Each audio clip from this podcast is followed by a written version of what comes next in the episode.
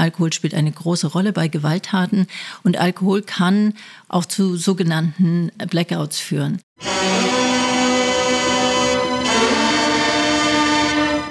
Tatort. Der True Crime Podcast mit Visavi und Philipp Fleiter. In diesem Podcast thematisieren wir physische und sexuelle Gewalt sowie Trauma und Amnesie. Das kann bei Betroffenen zu posttraumatischen Belastungsstörungen führen. Im Magdeburger Polizeiruf 110 Blackbox fährt der 19-jährige Adam mit seinem Freund im Zug in Richtung Magdeburg. Als ein anderer Fahrgast, Christoph Oschmann, zu den beiden ins Abteil kommt, beginnt Adam plötzlich auf den Mann einzuschlagen. Oschmann stirbt.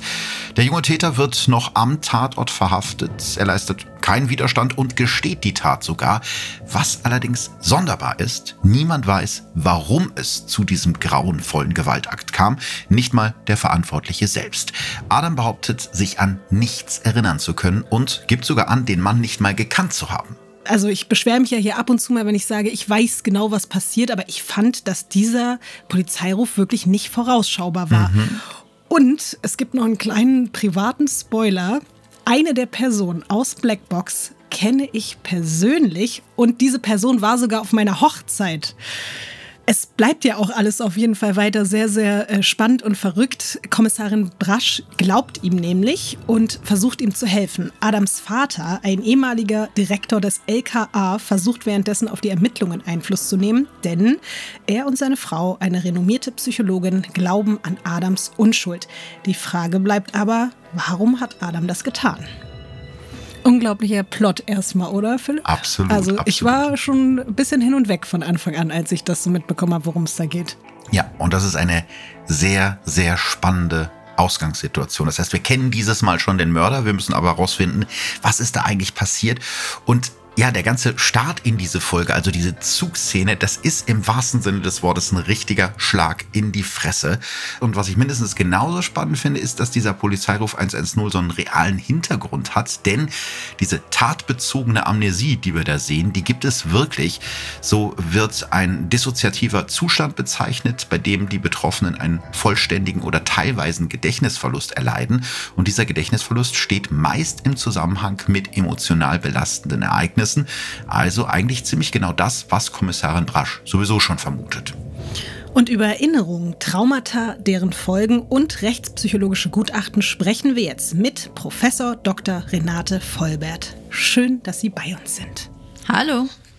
Sie haben ja im Vorfeld auch den Polizeiruf 110 gesehen und was mich direkt brennend interessieren würde, hätten Sie mit all Ihrer beruflichen Erfahrung Adam geglaubt? Weil ich hatte so ein bisschen meine Probleme am Anfang und wusste gar nicht, stimmt es, was er da erzählt, dass er sich an nichts erinnern kann? Ähm, Amnesien werden gar nicht so selten behauptet nach schweren Straftaten.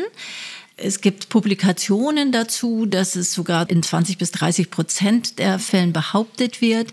Es besteht allerdings einige Zweifel, ob das tatsächlich auch so ist oder ob nicht einige oder ein großer Teil dieser Amnesien in Wirklichkeit Schutzbehauptungen sind. Ähm, was mich interessiert ähm, oder was mir aufgefallen ist, dieser Mord aus dem Polizeiruf 110 hat mich so ein bisschen an einen realen Fall erinnert. Und zwar äh, im Januar 2008, da prügelt ein 18-Jähriger am frühen Morgen in Hettstedt, das ist so eine Kleinstadt in Sachsen-Anhalt, eine 54-jährige Frau auf einem Marktplatz, also mitten in der Stadt, zu Tode. Einige Taxifahrer beobachten den Angriff und rufen auch noch den Krankenwagen, aber es ist zu spät. Die Frau stirbt noch auf dem Weg ins Krankenhaus an ihren Kopfverletzungen. Ähnlich wie im Polizeiruf ist es auch so, dass der Täter kurz nach der Tat direkt in der Nähe des Tatorts verhaftet wird. Ähm, der wirkt total aggressiv, verwirrt und war auch anders als Adam jetzt in dem Film wirklich schwer alkoholisiert und er war sogar so betrunken, dass er erst einige Zeit später von der Polizei vernommen werden konnte. Und trotzdem hat die Befragung zu nichts geführt. Das Motiv ist erstmal vollkommen unklar geblieben. Der Täter hat nämlich behauptet, er könnte sich an nichts erinnern. Das kommt uns bekannt vor. Wie wahrscheinlich ist das im Kontext seines hohen Alkoholpegels? Wir haben ja jetzt schon so ein bisschen darüber gesprochen, Sie haben es ja schon so ein bisschen erklärt, aber auch da kann es wirklich sein, dass eine komplette Amnesie durch Alkohol ausgelöst werden kann und man sich selbst an so eine schreckliche Tat nicht mehr erinnern kann. Ja, bei entsprechender alkoholischer Beeinflussung ist das möglich. Ob das in diesem Fall so war, ist natürlich schwer zu beurteilen. Auch da würde gelten, dass es Gründe geben könnte, das nur zu behaupten. Aber das wäre eine Erklärung, der Alkoholkonsum führt zu solchen Situationen, zu solchen Amnesien, wo man sich wirklich an Situationen komplett nicht erinnert. Gibt es denn irgendwelche Möglichkeiten, ähm, dem Gehirn sozusagen wieder auf die Sprünge zu helfen, dass man den Betroffenen hilft, sich wieder zu erinnern? Nein, also ähm, jedenfalls bei solchen alkoholbedingten Amnesien führt das in der Regel nicht dazu, weil diese Informationen sind eben nicht verarbeitet, nicht, nicht langfristig eingespeichert und deswegen sind sie auch dann nicht mehr zu finden. Hm. Das heißt, eigentlich was weg ist, ist weg. Ähm, in diesem Film ist es ja so, dass die versuchen, irgendwie mit Hypnose an die Erinnerungen dran zu kommen. Das heißt, habe ich das richtig verstanden, dass das eher nicht so realistisch ist? Also Hypnose ist ein Verfahren, das manchmal funktionieren kann, aber es ist eben hinterher schwer abzugrenzen, was man hat. Ob das, was dann wiedergekommen ist, eine tatsächliche Erinnerung ist, die wiedergekommen ist, oder etwas, was durch das Verfahren induziert ist. Deswegen ist es ein äh, problematisches Verfahren im forensischen Kontext und bei beschuldigten Vernehmungen im Übrigen auch verboten ähm, in Deutschland. Ach krass. Also explizit Ach so. verboten. Wow. Das wusste ich nicht. Was wird gefragt, was wird getestet, um herauszufinden, ob die betroffene Person wirklich an einer Amnesie leidet und vielleicht eben auch an welcher Form? Also bei den organischen Amnesien, da gibt es ja bestimmte organische Ursachen. Also da stellt sich die Frage, ob so etwas vorhanden ist. Da wird halt geschaut, ob sowas vorliegt oder nicht. Das ist aber selten der Fall. Es kann natürlich im Zuge auch einer Straftat Hirnverletzungen geben. Sowas kommt natürlich vor bei Opfern von Straftaten die verletzt werden und die manchmal sogenannte retrograde Amnesien haben. Das heißt, das ist eine Amnesie, die tritt nicht erst zum Zeitpunkt der Verletzung ein, sondern die gilt, geht auch noch rückwirkend, weil einfach die Informationen zwar schon im Gehirn vorhanden sind, wenn man das mal so ein bisschen untechnisch ausdrücken will, aber nicht langfristig, also in den Langzeitspeicher eingespeichert werden. Also dass zu diesem Zeitpunkt, wo normalerweise diese ähm, Einspeicherung in den Langzeitspeicher erfolgen würde, ähm, diese Störung aufgetreten ist und man deswegen manchmal auch nicht mehr sagen kann, was vorher passiert ist. Also zum Beispiel ähm, hat ein Opfer die Tür aufgemacht ähm, und ist verletzt worden, war aber vorher noch Essen. Und es kann sein, dass durch ein, bei einer schweren Verletzung dieses Essen vorher, dieses vorher, äh, also auch gar nicht mehr erinnert wird, obwohl zu diesem Zeitpunkt diese äh, Schädigung noch gar nicht eingetreten war.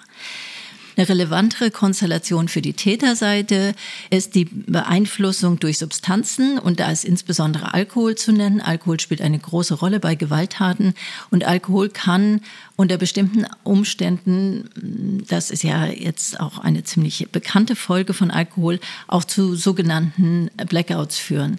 Dann ähm, können auch andere Substanzen, Medikamente, teilweise, teilweise illegale Drogen auch solche Zustände auslösen, also Benzodiazepine, ähm, das heißt also äh, Schlaf- und Beruhigungsmittel ist das, äh, sind zum Beispiel geeignet, so etwas auszulösen und natürlich auch so ein Mischkonsum.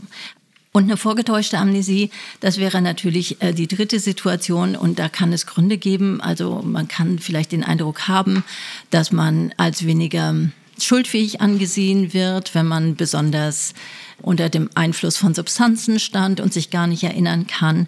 Es führt natürlich auch dazu, dass man gesagt, man kann gar keine Informationen preisgeben, was im Zweifelsfall auch ein Vorteil sein kann. Oder es kann natürlich auch sehr große Schamgefühle ausgelöst worden sein durch solche Taten, mit denen man sich nicht konfrontieren will und wo es eben auch eine Möglichkeit ist, damit umzugehen, indem man sagt, dass man sich nicht erinnern kann. Es ist die Frage nach einer möglichen Beeinträchtigung der Schuldfähigkeit und da spielt die Frage, ob der jetzt eine Amnesie hat oder nicht, am Ende eine nicht zentrale Rolle. Okay, also mich würde äh, nochmal interessieren, also Amnesie, Gedächtnisverlust, haben Sie gerade gesagt, kann verschiedene Ursachen haben. Also eine körperliche Ursache wie ein Schlag auf den Kopf oder wie, wie Drogenkonsum, wie Alkoholkonsum. Auch eine psychische Ursache ist möglich. Was mich noch interessieren würde, ähm, wie lange kann denn so eine Amnesie dauern? Also welche Formen gibt es da? Gibt es da äh, nur jetzt denjenigen, der vergessen hat, was die letzten zwei Stunden passiert ist? Oder kann es auch sein, dass man wirklich eine Amnesie hat, dass man komplett vergessen hat, wer man ist? Ab sozusagen dem Zeitpunkt der Verletzung kann ich mir nichts nichts mehr merken. Ja, das wäre die eine Option. Und die andere Möglichkeit ist, dass man auch Informationen von vorher sich nicht mehr merken kann, weil diese Informationen nicht mehr weiterverarbeitet werden im Gehirn durch die Schädigung. Ja?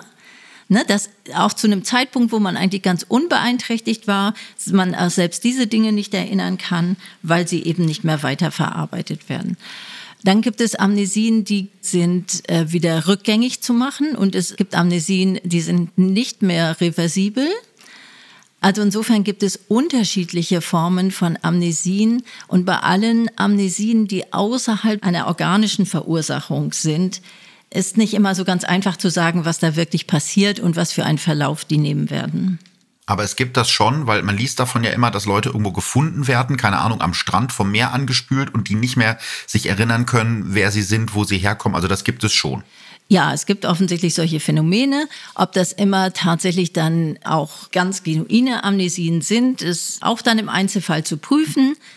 Aber es sind auch Ausnahmephänomene. Um aber nochmal äh, zu dem Fall von Hedstedt zurückzukommen.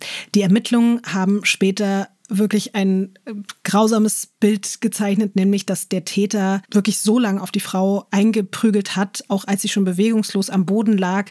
Ähm, er hat es wirklich auch einfach auf den Kopf der Frau abgezielt. Er hat sie an den Haaren hochgezogen, immer wieder aufs Pflaster fallen lassen und die Obduktion hat dann ergeben, dass neben anderen Verletzungen eine Schädelbasisfraktur, schwere innere und äußere Blutungen und sogar eine teilweise Ablösung der Kopfschwarte, also des Skalps, äh, eben bei ihr festzustellen Fällen waren.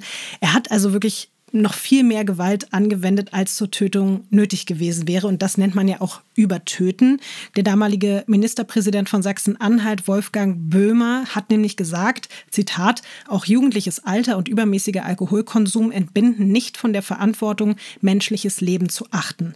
Rein rechtlich gesehen gibt es ja aber dadurch trotzdem strafmildernde Umstände. Und es passiert ja auch, dass Menschen tatsächlich als schuldunfähig eingestuft werden, äh, weil sie eben während der Tat Alkohol konsumiert haben oder alkoholisiert waren.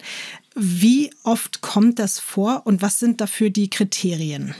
Reiner Alkoholkonsum würde aber nicht dazu führen, dass jemand als schuldunfähig angesehen würde. Das kann konstellierender Faktor sein, dass man sagt, das kann auf seine Steuerungsfähigkeit auch eingewirkt haben, aber dass man sagen würde, die Steuerungsfähigkeit ist äh, dadurch völlig aufgehoben und der ist ähm, schuldunfähig. Das ist keine realistische Option. Okay, das heißt also, wenn ich jetzt als, als Täter, weil auch das gibt es ja manchmal, dass die dann versuchen, Alkohol vorzuschieben und sich vielleicht sogar noch nach der Tat irgendwie betrinken, um auf einen bestimmten Blutalkoholwert zu kommen, ähm, das hilft mir jetzt nicht. Ich kann jetzt nicht mich ordentlich besaufen und bin dann raus aus der Nummer. Richtig, raus aus der Nummer ist man nicht. Mhm. Vielleicht können Sie trotzdem noch mal erklären, was schuldunfähig genau bedeutet eigentlich für die Angehörigen der Opfer. Also zum Beispiel die eigene Tochter wird umgebracht, aber den Mörder trifft quasi dann rechtlich gesehen keine Schuld. Wir sind ja selber teilweise als rechtspsychologische Gutachterin tätig. Gibt es da vielleicht auch Fälle, wo Menschen einfach mit dieser Schuldunfähigkeit des Täters nicht klargekommen sind? Also ähm, im Gesetz gibt es vier Eingangsmerkmale, die zu prüfen sind. Ob es eine krankhafte seelische Störung gibt, ob es eine Intelligenzminderung gibt, ob es eine schwere andere seelische Störung gibt oder eine tiefgreifende Bewusstseinsstörung. Das sind sozusagen die Eingangsmerkmale. Da wird geschaut, ob eins von diesen Merkmalen vorliegt und dann wird geschaut, ob das eine Auswirkung hat auf die Einsichts- und Steuerungsfähigkeit. Und man würde bei einem Tötungsdelikt selbst wenn er als schuldunfähig angesehen wird. Und als schuldunfähig würde am ehesten noch jemand angesehen werden, der jetzt im Zuge einer Schizophrenie beispielsweise Stimmen gehört hat, die ihn aufgefordert haben, das zu tun oder etwas ähnliches. Sowas kann man, das ist vorstellbar, dass das wirklich im Rahmen eines, eines eindeutig krankhaften Geschehens ein Tötungsdelikt passiert ist. Das würde aber nicht bedeuten, dass der danach wieder nach Hause gehen kann, sondern man würde dann wahrscheinlich zunächst mal, also man muss prüfen und es würde in wahrscheinlich den meisten Fällen dann auch so festgestellt werden, dass noch eine weitere Gefährdung von der Person ausgeht und diese Person würde dann eben nicht in Strafhaft kommen, sondern in ein psychiatrisches Krankenhaus des Maßregelvollzugs, so heißt das, also wo man von einem Gericht hin eingewiesen wird, wo man behandelt behandelt wird und wo man auch erst wieder entlassen wird, wenn man nicht mehr gefährlich ist. Deswegen ist das, glaube ich, für Angehörige, es ist ja nicht so, dass nichts darauf passiert, sondern es passiert ja was, jemand wird gesichert und jemand soll behandelt werden, damit er nicht weiter gefährlich ist, sodass das schon auch etwas ist, also nachvollziehbar dann auch für die meisten ist. Mhm. Jetzt hatten wir schon die Leute, die es vielleicht darauf anlegen, schuldunfähig eingestuft zu werden. Aber es gibt ja auch die umgekehrte Version, nämlich dass Täter oder Täterinnen in keinem Fall für schuldunfähig, also psychisch krank äh, befunden werden wollen. Wie zum Beispiel im Fall Anders Breivik. Glaube ich, der Name sagt eigentlich jedem was, aber um das nochmal zusammenzufassen, Breivik hatte gestanden, am 22. Juli 2011 im Osloer Regierungsviertel einen Sprengsatz gezündet zu haben. Anschließend schoss er auf Teilnehmer eines sozialdemokratischen Jugendlagers auf der Fjordinsel Utøya. Insgesamt starben damals 77 Menschen und lange wurde spekuliert, ob er nicht in ein Gefängnis, sondern eben in eine geschlossene Psychiatrie eingewiesen werden sollte. Breivik wollte aber auf gar keinen Fall für schuldunfähig erklärt werden. Das sei für ihn, Zitat, schlimmer als der Tod. Können Sie sich erstmal erklären, warum? Wieso wollte er das um Himmels Willen vermeiden? Grundsätzlich ist denkbar, dass Menschen eine Botschaft senden wollen mit ihrer Tat. Also wo nicht etwas aus einer Konfliktsituation geschieht, sondern Menschen, die etwas machen und damit eine Botschaft in die Welt setzen wollen, natürlich auch wollen, dass diese Botschaft da ist und dass diese Botschaft nicht dadurch verwässert wird gewissermaßen, indem man sagt, sie sind psychisch krank. Im Fall Breivik war es ja schon interessant, dass äh, zwei verschiedene Gutachter zu unterschiedlichen Ergebnissen gekommen sind. Passiert das häufiger? Also hatten Sie vielleicht auch schon mal die Situation, dass Ihre Einschätzung eine ganz andere war als vielleicht von einer Kollegin oder von einem Kollegen? Wie häufig das vorkommt, dass zwei Gutachter zu unterschiedlichen Auffassungen kommen, kann ich jetzt nicht sagen. Darüber habe ich, stehen mir keine Zahlen zur Verfügung. Es ist ja auch nicht so häufig, dass zwei Gutachter da sind in einem Verfahren. Manchmal ist es auch ein bisschen die Frage des Zeitpunkts, weil sich manchmal eine Störung zu einem bestimmten Zeitpunkt noch nicht so klar darstellt wie zu einem späteren Zeitpunkt. Und das kann auch unterschiedliche Auffassungen ähm, zur Folge haben. Ich würde jetzt gern mal wieder konkret so ein bisschen zurückkommen zum Polizeiruf 110. Und da ist ja so ein Thema, was sich durchzieht. Das sind ja Traumata, ne? also sowohl bei dem Adam selbst als auch bei der Kommissarin Brasch mal ganz allgemein gefragt, wodurch können Traumata ausgelöst werden? Na, durch äh, bedrohliche Situationen. Das ist mhm. eigentlich die Definition, dass es sich um Situationen handelt, in denen jemand unmittelbar bedroht äh, wird. Dadurch äh, können solche ähm, Traumata, psychischen Traumata ausgelöst werden. Jetzt im Fall von Kommissarin Brasch ist es ja so, dass sie unter Flashbacks leidet. Ihre Erinnerungen kommen immer wieder hoch und sie muss in dem Fall auch ständig überall die Zimmertüren offen lassen.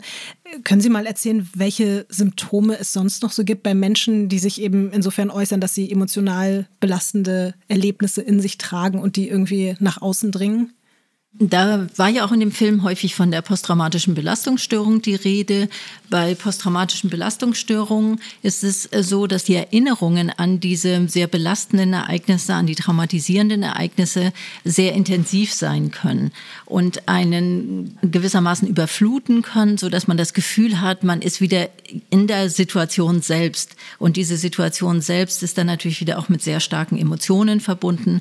Sowas kann passieren, gerade weil es dazu führt, führt, dass solche starken Emotionen dann wieder hochkommen, führt es auch andererseits dazu, dass Menschen oft Situationen vermeiden und solche Reize vermeiden, die sie an diese ähm, auslösende Situation erinnern könnte. Ähm, Unruhezustände, die auftreten auf der Basis von posttraumatischen Belastungsstörungen. Können Sie vielleicht kurz erläutern, was das ist und inwiefern sich das sozusagen von einem Trauma unterscheidet, weil von der, von der Herführung her, so wie ich das jetzt als Laie verstehe, hängt es ja beides mit furchtbaren Erlebnissen zusammen. Ja, genau. Also der Ausgangspunkt sind sozusagen sehr belastende, sehr bedrohliche Ereignisse. Und die Folge von diesen bedrohlichen Ereignissen ist bei manchen Menschen eben, dass sie eine posttraumatische Belastungsstörung entwickeln. Das ist aber nicht regelmäßig der Fall. Es gibt auch Menschen, die erleben sehr bedrohliche Ereignisse und können das kompensieren sozusagen. Das ist zunächst mal, man reagiert natürlich zunächst mal darauf, aber dass es über die Zeit dann etwas ist, was sie nicht dauerhaft belastet. Es gibt auch Menschen, die auch auf solche belastenden Ereignisse anders reagieren, auch mit Depressionen reagieren. Aber die posttraumatische Belastungsstörung ist eben eine typische traumareaktive Störung und deswegen als Traumafolgestörung eben ähm, sehr bekannt. Vielen, vielen Dank für das spannende Interview. Ich glaube, wir haben heute alle was gelernt. Ähm, danke für Ihre Zeit. Alles Gute. Tschüss. Tschüss. Also ich verstehe natürlich, ich glaube, Frau Vollbert meinte ja schon ne, aus ihrer Sicht, dass vielleicht an der einen oder anderen Stelle äh, das dann nicht ganz so nah an der Realität war, wie sie das vielleicht kennt. Ich muss aber unabhängig davon trotzdem sagen, dass ich von Anfang an extrem gefesselt war bei diesem Polizeiruf. Ich habe den als sehr besonders und anders als andere Polizeirufe empfunden und ich weiß, du willst dich darüber gleich noch mit mir streiten, Philipp, aber ich habe bis zum Schluss wirklich nicht gewusst, was eigentlich genau abgegangen ist und warum es zu dieser wahnsinnigen Tat von Anfang gekommen ist. Deswegen, wir müssen das jetzt hier gleich alles zusammen aufrollen. Der Film in drei Worten. Ja, ich habe es am Anfang schon mal gesagt. Ich finde, das passt sowohl von der Handlung her als auch von der filmischen Darstellung mit diesen sehr heftigen Schnitten und diesen tiefroten Flashbacks in die Fresse würde ich sagen. Der Film mit drei Worten, in die Fresse. Was war deine Lieblingsszene? Ich muss wirklich sagen, ich kann mich nicht entscheiden. Es gab für mich unglaublich viele intensive, mitreißende Szenen. Angefangen bei Braschs Panikattacke da im Bad. Das hat mir wirklich schon sehr viel Beklemmung gegeben. Also ich glaube, jeder Mensch, der schon mal eine Panikattacke hatte oder auch so Flashbacks, der kennt das. Und da hat mir, ist mir das Atmen auf jeden Fall ein bisschen schwerer geworden. Bei mir war es definitiv der Anfang im Zugabteil wie die Kamera da immer mehr in Adams Gesicht reinzoomt und du einfach weißt, hier wird gleich was ganz, ganz Furchtbares passieren. Ist aber auch unfassbar gut gespielt von Eloy Christ. Ich hoffe, ich spreche den Namen richtig aus. Ähm, also ich saß wirklich aufrecht im Sofa, als die Szene kam. Und ich mochte auch jede Szene, in der Kommissarin Brasch auf Adams Eltern trifft. Diese subtile Bedrohung, die in jedem Blick und in jedem Wort mitschwingt, das ist schon wirklich sehr creepy gewesen und ich fand, das war echt toll umgesetzt. Ich fand, die Mutter hat auch krass gespielt. Ne? Mhm. Ne? Boah, vor der hatte ich richtig Angst einfach. Der wollte ich nicht nachts begegnen irgendwo. Was war das beste Zitat? Ehrlich gesagt fällt mir das sehr schwer dieses Mal, denn in diesem Polizeiruf 110 wird sehr viel über Blicke und Gesten erzählt und gar nicht so sehr über knallige Zitate. Aber direkt am Anfang, als Kommissarin Brasch und Adam das erste Mal aufeinandertreffen, gibt es einen Dialog, in dem sie schauspielerisch wirklich alles geben. Was ist passiert? Ich weiß es nicht. Ich weiß es doch nicht. Ich kann mich nicht erinnern. Ich kann mich einfach nicht erinnern. Stimmt was nicht? Irgendwas passiert hier drin. Ich habe Angst. Helfen Sie mir. Boah, das war für mich auch eine der stärksten Szenen. Aber ich habe auch noch, wenn wir schon mal beim Lieblingszitat sind, eigentlich nicht Lieblingszitat, aber ich habe ein kleines, trauriges, aber wahres Zitat herausgesucht, das eines der größten Dilemma der Menschheit, nicht nur in dieser Geschichte, sondern eben jeden Tag überall auf der ganzen Welt zusammenfasst. Der Reiches hat recht. So läuft's doch hier. Was mochtest du nicht so? Ja, schauspielerisch muss man sagen, Eloy Christ als Adam und äh, Kai Müller als Tommy sind mega. Ähm, also spielen beide total toll. Trotzdem muss ich sagen, ich hatte das Gefühl, dass die Chemie zwischen den beiden nicht so richtig gestimmt hat. Also ich habe denen zu keinem Zeitpunkt abgenommen, dass die beiden ein Liebespaar sind. Ich weiß nicht, woran das lag, aber ich habe mir gedacht, so, hä, nee, nee, das passt nicht. Weiß nicht, ging dir das auch so? Ja, hier und da gab es da vielleicht so ein paar holprige Momente. Ich, ich weiß schon, was du meinst, auf jeden mhm. Fall.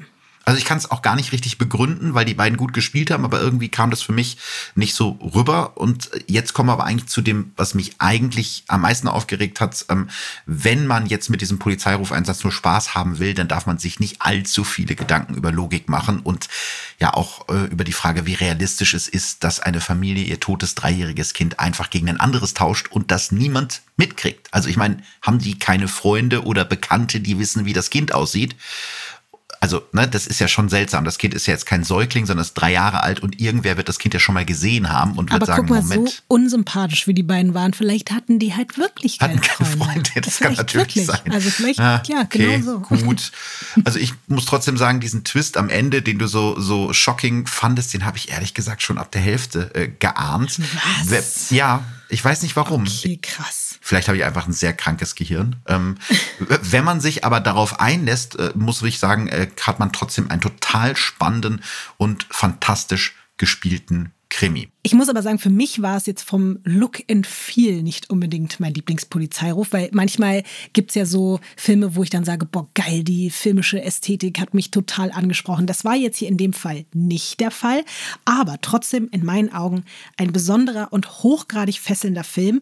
Ich habe insgesamt wirklich kaum was zu kritisieren, aber es gab da eine Szene, die fand ich ultra weird, weil eben wird, wird irgendwie noch wild rumgeknutscht und dann ist plötzlich wegen ein paar Zeichnungen, die da auf den Boden fallen, alles aus. Und da, das fand ich auch ein bisschen komisch gespielt. Da war ich wirklich ganz irritiert und dachte, was war das denn? Das müssen wir uns nochmal ganz kurz anhören. Du machst mir Angst. Ich mach mir selbst Angst. Ich. Ich. Ich kann das nicht. Ja, ich glaube, das hat auch dazu beigetragen, dass ich den beiden das ähm, Schulepärchen irgendwie nicht so richtig abgenommen habe. Ja, kann ich verstehen. Was bleibt hängen? Ich habe es gerade schon gesagt, die Schauspieler in diesem Polizeiruf 110 sind durch die Bank krass gut. Also auch Adams Eltern, gespielt von Corinna Kirchhoff und Sven-Erik Bechtolf, bei dem ich mich übrigens gefragt habe, woher kenne ich dieses Gesicht?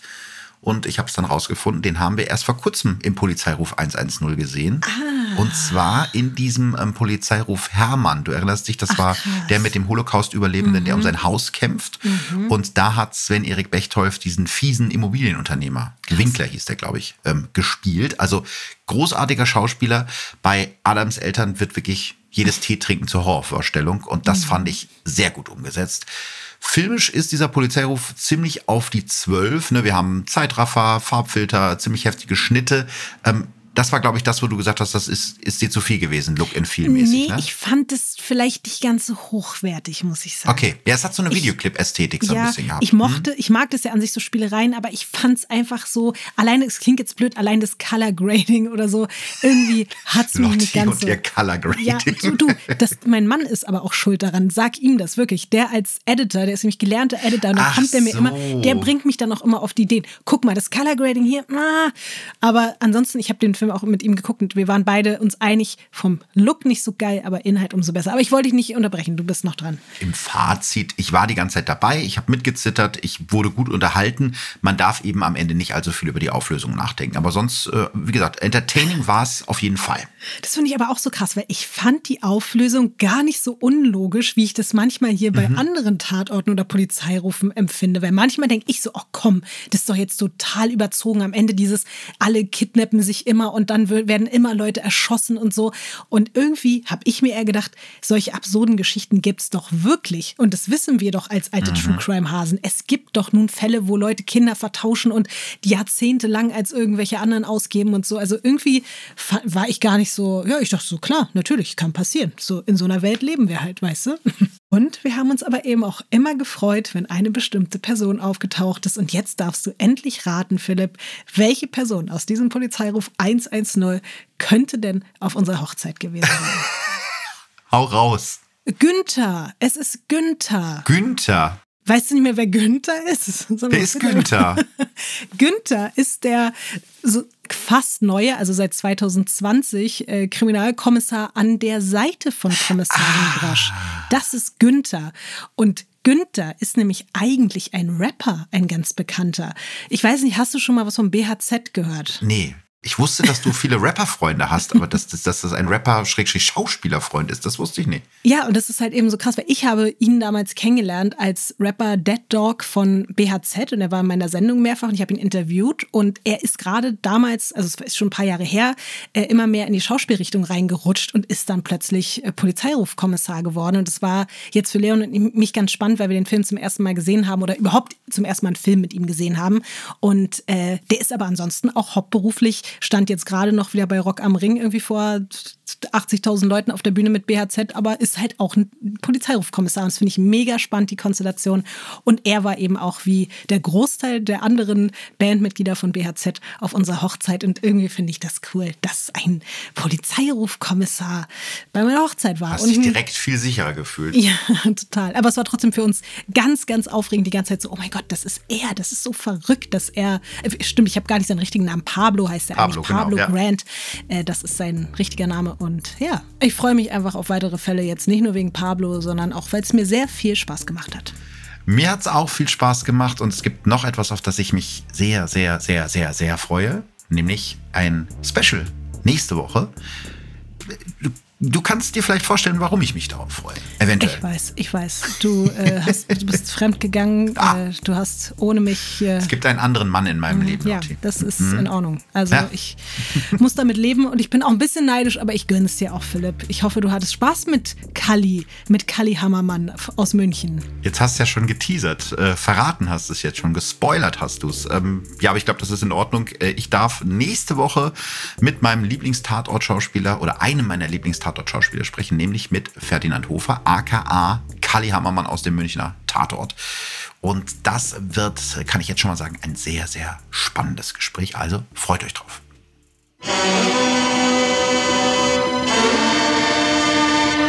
Tatort. Der True Crime Podcast mit Visavi und Philipp Fleiter ist eine Produktion von ARD und Bose Park Productions. Filme und Podcasts findet ihr in der ARD Mediathek und Audiothek.